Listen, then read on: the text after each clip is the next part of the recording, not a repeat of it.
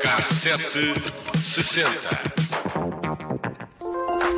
Amoreiras, Amoreiras, Amoreiras Shopping. Epá, isto, é a voz, isto é a voz de Isabel Campelo, não é? E ele quem é? Uh, Tolial. Amoreiras, Shopping Center de Lisboa. Prometia ser uma cidade dentro da cidade e foi nisso que se transformou. Lisboa passou a ter um, um novo ponto turístico.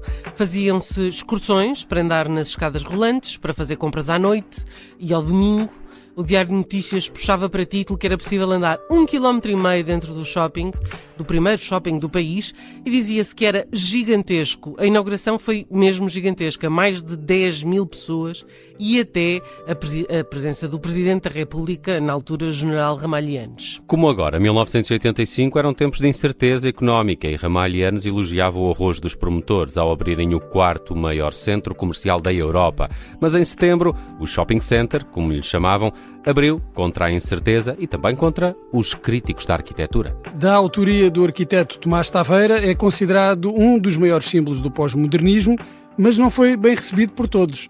Uh, o presidente da Câmara de Lisboa, Cruz Abcacis, a esses críticos chamou-lhes velhos do Restelo, perante um edifício totalmente envidraçado, o que era uma novidade.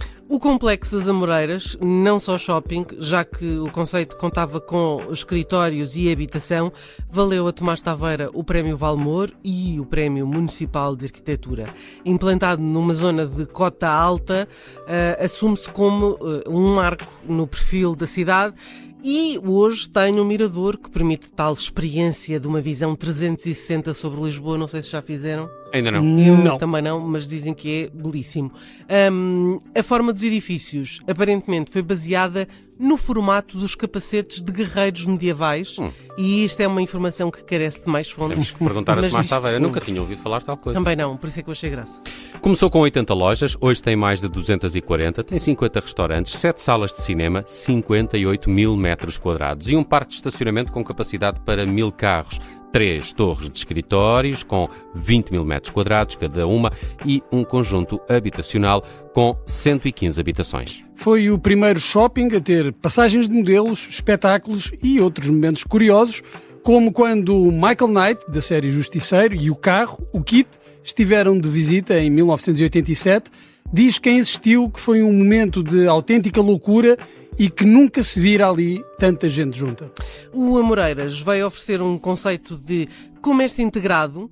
A ideia agora parece simples, mas à época era claramente revolucionária e queria eh, ser aquilo que era o seu lema, uma cidade dentro do- da cidade, mas para um público muito específico, que é o público da classe média alta. Não por acaso, marcas como a Hugo Boss ou a Guess escolheram o Amoreiras para se estrearem em Portugal.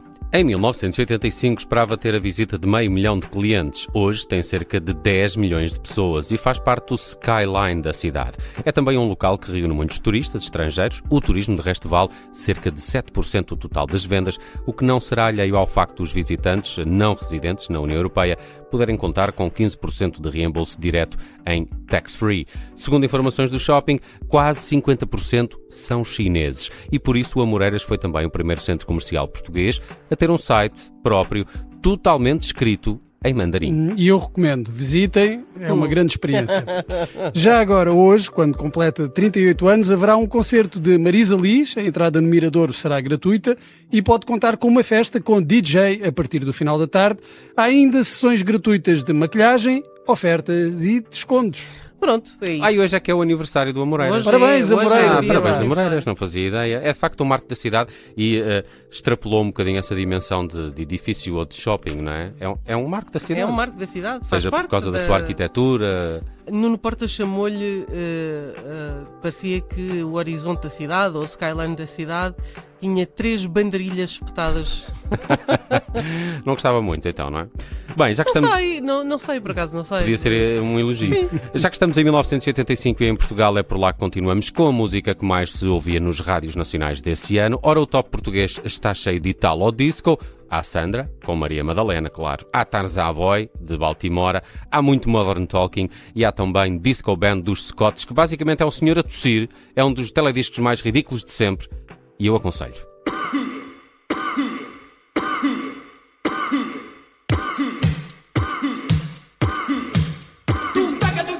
Tum, taca, tuca, tum. Epá, nunca consegui ultrapassar isto nesta música. Já o senhor a Ficaste tossir. sempre aqui. Fiquei, eh, fiquei. Sempre que isto passa, Não eu vale a fico pena assim... irmos mais longe. Não. Ah, em 1985 é também ah, ano de muitas canções solidárias e neste capítulo nenhuma vendeu mais do que We Are the World.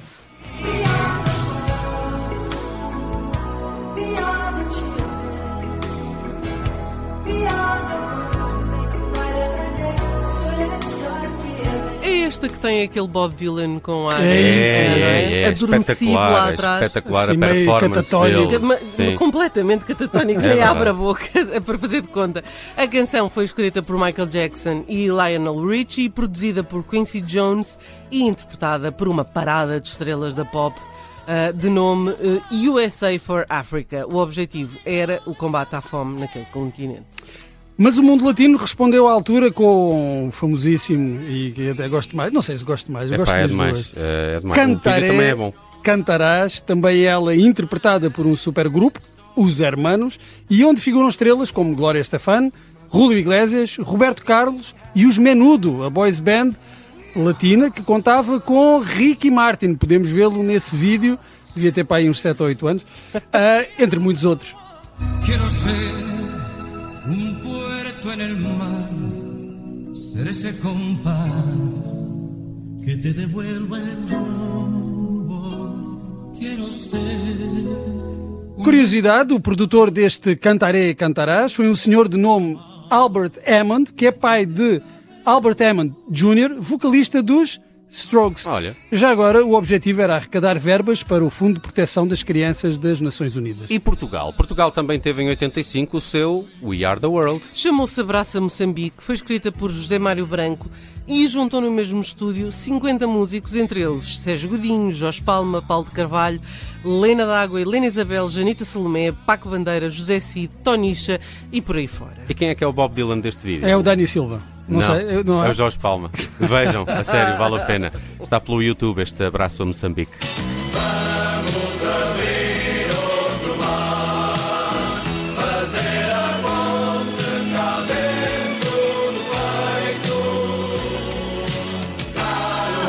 Há aqui uma parte ótima com Paulo de Carvalho. Cantava sempre assim nesta, nesta altura. Querem ver? Era assim, peraí.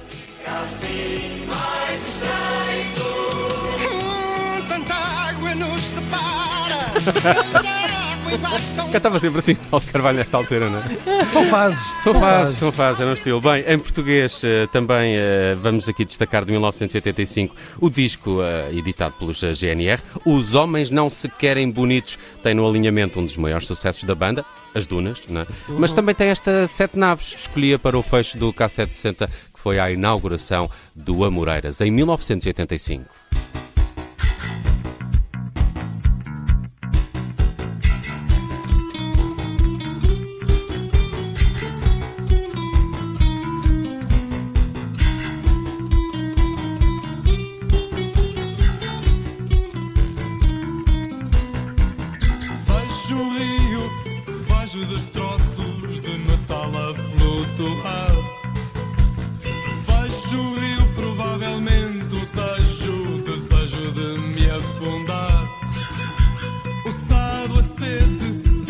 seen it.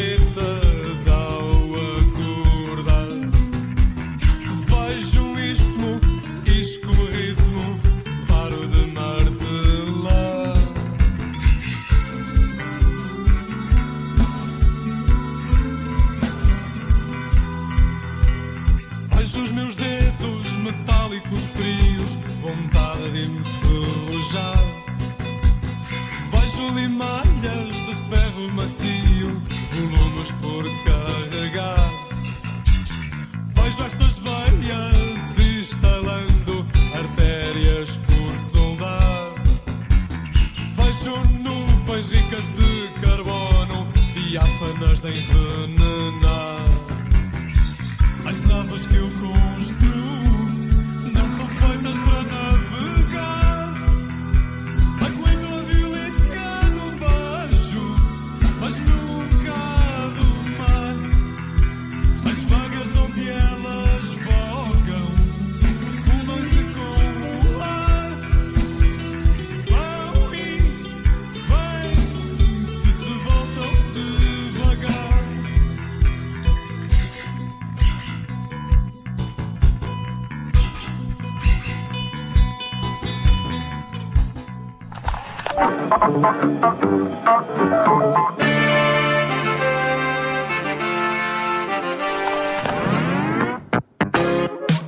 Cassete 60.